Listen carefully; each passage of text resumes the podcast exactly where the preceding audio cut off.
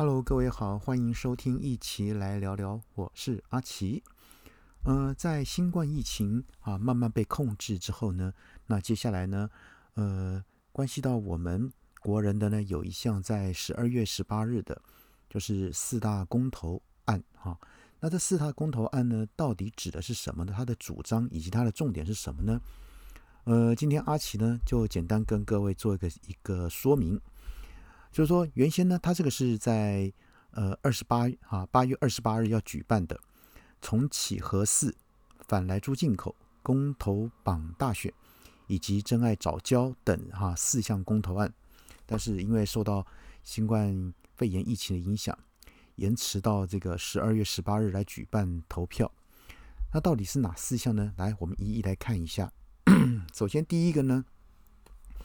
呃，重启核四。那它的主文是：您是否同意核四启封哈商转发电呢？那提案人呢是永和能啊留言终结者创办人黄世修来领衔。嗯，他的理由是：二零一八年呢以核养绿公投通过，呃，全国绝对这个多数民意啊否决政府的非核家园政策。那蔡政府能一意孤行。永和团体呢发起重启核四的公投，呃，行政院长苏贞昌以核废料无法处理，核四重启需呃耗时这个六到七年为理由呢封杀核电，那事实上是误导民众。黄世修指出，这个使用过的核燃料九十七趴呢仍是可利用的能源，而且美国曾表达有意。移转核废料技啊处理技术，并非不能被处理。另外呢，以前核四厂长王博辉他的投诉内容，这个核四重启应可在二到三年内可达成商转。那当然也有反核人士宣称，核四呢有活动这个断层啊，违反美国 NRC 法规。然而，根据中央地质调查所。这个核能电厂的区域啊，地质概况，核四地区呃的这个核四地质区呢，未发现那个活动断层。这个厂址周遭的奥底断层、共寮断层、呃方角断层与屈尺断层等呢，八十万年以来呢，已不属于活动断层。这个美国 NRC 前官员也曾于二零一八年来台澄清，反核团体所谓的。厂房 S 断层问题呢，并非事实。好，那大家呢去想一想，看一看。好，那第二个提案叫做反来猪进口。那它的主文是：您是否同意政府应全面禁止进口含有瘦肉精，就是所谓莱克多巴胺等乙型受体素？好，这个猪这个这个猪只呢的一个肉品、内脏跟它的相关产制品呢？呃，提案人是国民党立委林维洲来领衔。那他的理由是，这个政府宣布至二零二一年元旦开放含莱克多巴胺的美国猪肉进口，决策过程不够公开透明，形同黑箱，透过行政命令方式刻意回避这个立法院的一个监督。呃，猪肉呢为国人最主要肉品来源。使用范围包含了这个猪只的内脏，这个国际组织哈 Codex 呢啊虽定有莱克多巴胺的残留标准，但受试者仅六人，且未针对孩童、老人啊、心血管疾病患者等高风险族群来做测试，标准呢未必适用于国人，并且呢根据研究指出。人体摄食过量的莱克多巴胺会造成心悸、呕吐、头晕、血压升高等不适的症状。这个这个莱莱克多巴胺呢，经经加热以后呢，也不容易被破坏。长期食啊食用是否这个危害健康，仍存争议。好，这第三个公呃第二个公投案，那第三个公投案呢是公投榜大选，呃主文是。您是否同意公民投票案公告成立后一个月起至六个月内，若该期间内有全国性选举时呢？这个全民呃，这个公投投票应该跟该选举同日举行呢？呃，提案人呢是国民党立委江启臣来领衔，他的理由是呢，现行法啊专啊专设这个公投日会降低这个投票率，过低的投票率，即便公投勉强过关，结果亦缺乏代表性，不符民主正当性。另外呢，在行政成本方面呢，以二零一八年与九合一大选合并办理为例。啊，若单独办理公投呢，成本差距将哈这个呃暴增六倍，对这个人民、这个政府还有公民团体而言，是一个三输的一个状况。所以呢，公投榜大选原本就是这个民进党的重要主张，但在二零一八年公投大败后呢，这个辖这个执政优势。于二零一九年六月呢，修正通过《公民投票法》，规定呢每两年才能举办一次公投，并错该啊这个选举年。此一举呢是将降低公投的投票率，让公投难以通过。所以呢，在此诉求这个依民进党二零一七年提出的《公民投票法》修正案。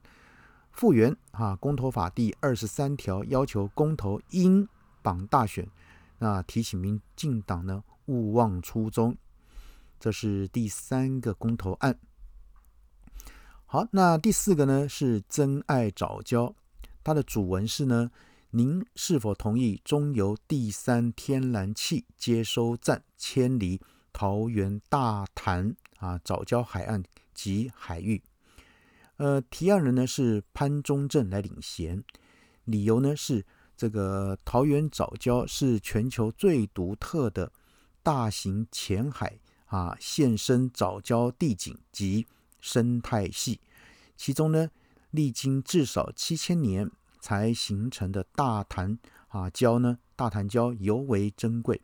在大潭这个早礁发现的二十四种。造礁藻类呢，其中有十九种是世界的新种，且藻礁具固碳，哈，碳是二氧化碳的碳，啊的一个功能，可以减缓地方的暖化，更显示出它的一个啊珍稀度。那这个中油公司呢，在二零一七年计划在大潭早礁建盖第三天然气接收站，啊，这个简称三接的一个工业港。呃，建盖范围呢将覆盖这个大潭早礁约两百三十公顷的早礁面积，直接冲击大潭早礁生态的一个发展。啊，现在因突啊一个图题效应，也将连带影响到这个邻近的这个白玉藻礁和这个关心藻礁，会造成泥沙的一个淤积。所以环保团体认为呢，三阶将永久破坏这个生态，因而基于这个藻礁的保育、能源转型、气候变迁、文化保存、公共安全、国防安全、国际形象、这个法治落实、深化民主这九大理由呢，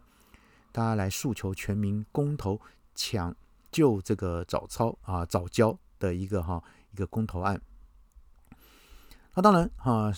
身为公民的我们，我们要知道这个何谓公投？那公民啊，公投呢，要如何才算通过呢？根据这个我们国内哈公投法第二十九条的规定，只需有效同意票啊达投票权人啊这个总额的四分之一，且有效同意票超过不同意票，就算这个公投通过。以二零一八年的公投榜大选为例，根据中选会的估算，总投票人数约一千九百八十万，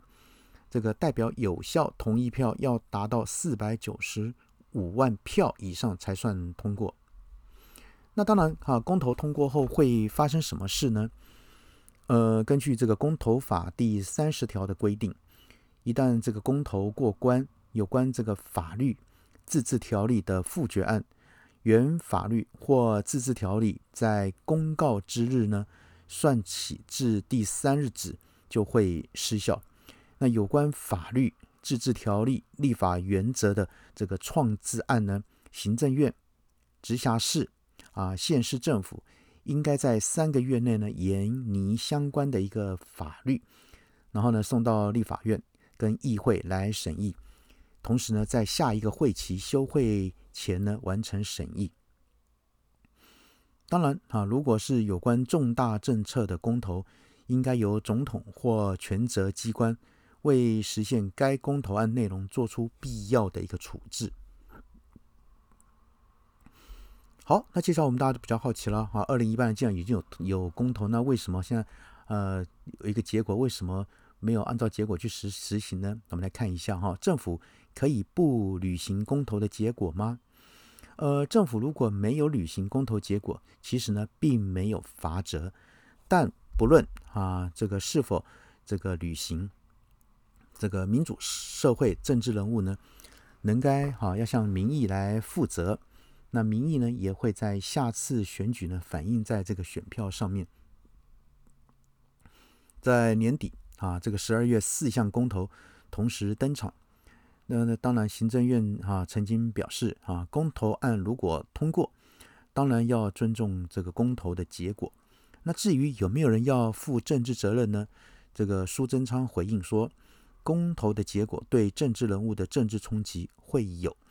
但过去公投案很多，这次也很多，不是公投案有过没过就追究政治责任。好。所以呢，啊，这以上四个公投的一个相关的内容呢，啊，在这边啊提出来说给大家听，那也让大家知道十二月十八号不要忘了啊，履行你的这个哈这个政治权利。我们来看一下这个相关的日日程呢，从啊我们来记起来一下哈，从这个七月二号这个发布改定投票日期的一个公告，那八月八日投票权人名册编造完成，呃，十一月八日呢会公告。啊，投票投票所的一个设置地点，哈，也快到了哈，马上就十一月了哈。呃，十一月十三日到十二月十一日呢，会办理公民投票案意见发表会或辩论会。那在十二月十四日前呢，会公告投票权人的一个人数。好，那在十二月十八日来投票跟开票。十二月二十四日前呢，会审定。公民投票的结果，然后同时在当天，呃，十二月二十四日呢，会公告公民投票的一个结果。好，以上呢就是针对这个呃这个四项的公投，那我们简单的一个会诊，让大家听众呢啊好朋友们呢能够更加的一个清楚跟明了。好，今天先跟各位聊到这边喽，拜拜。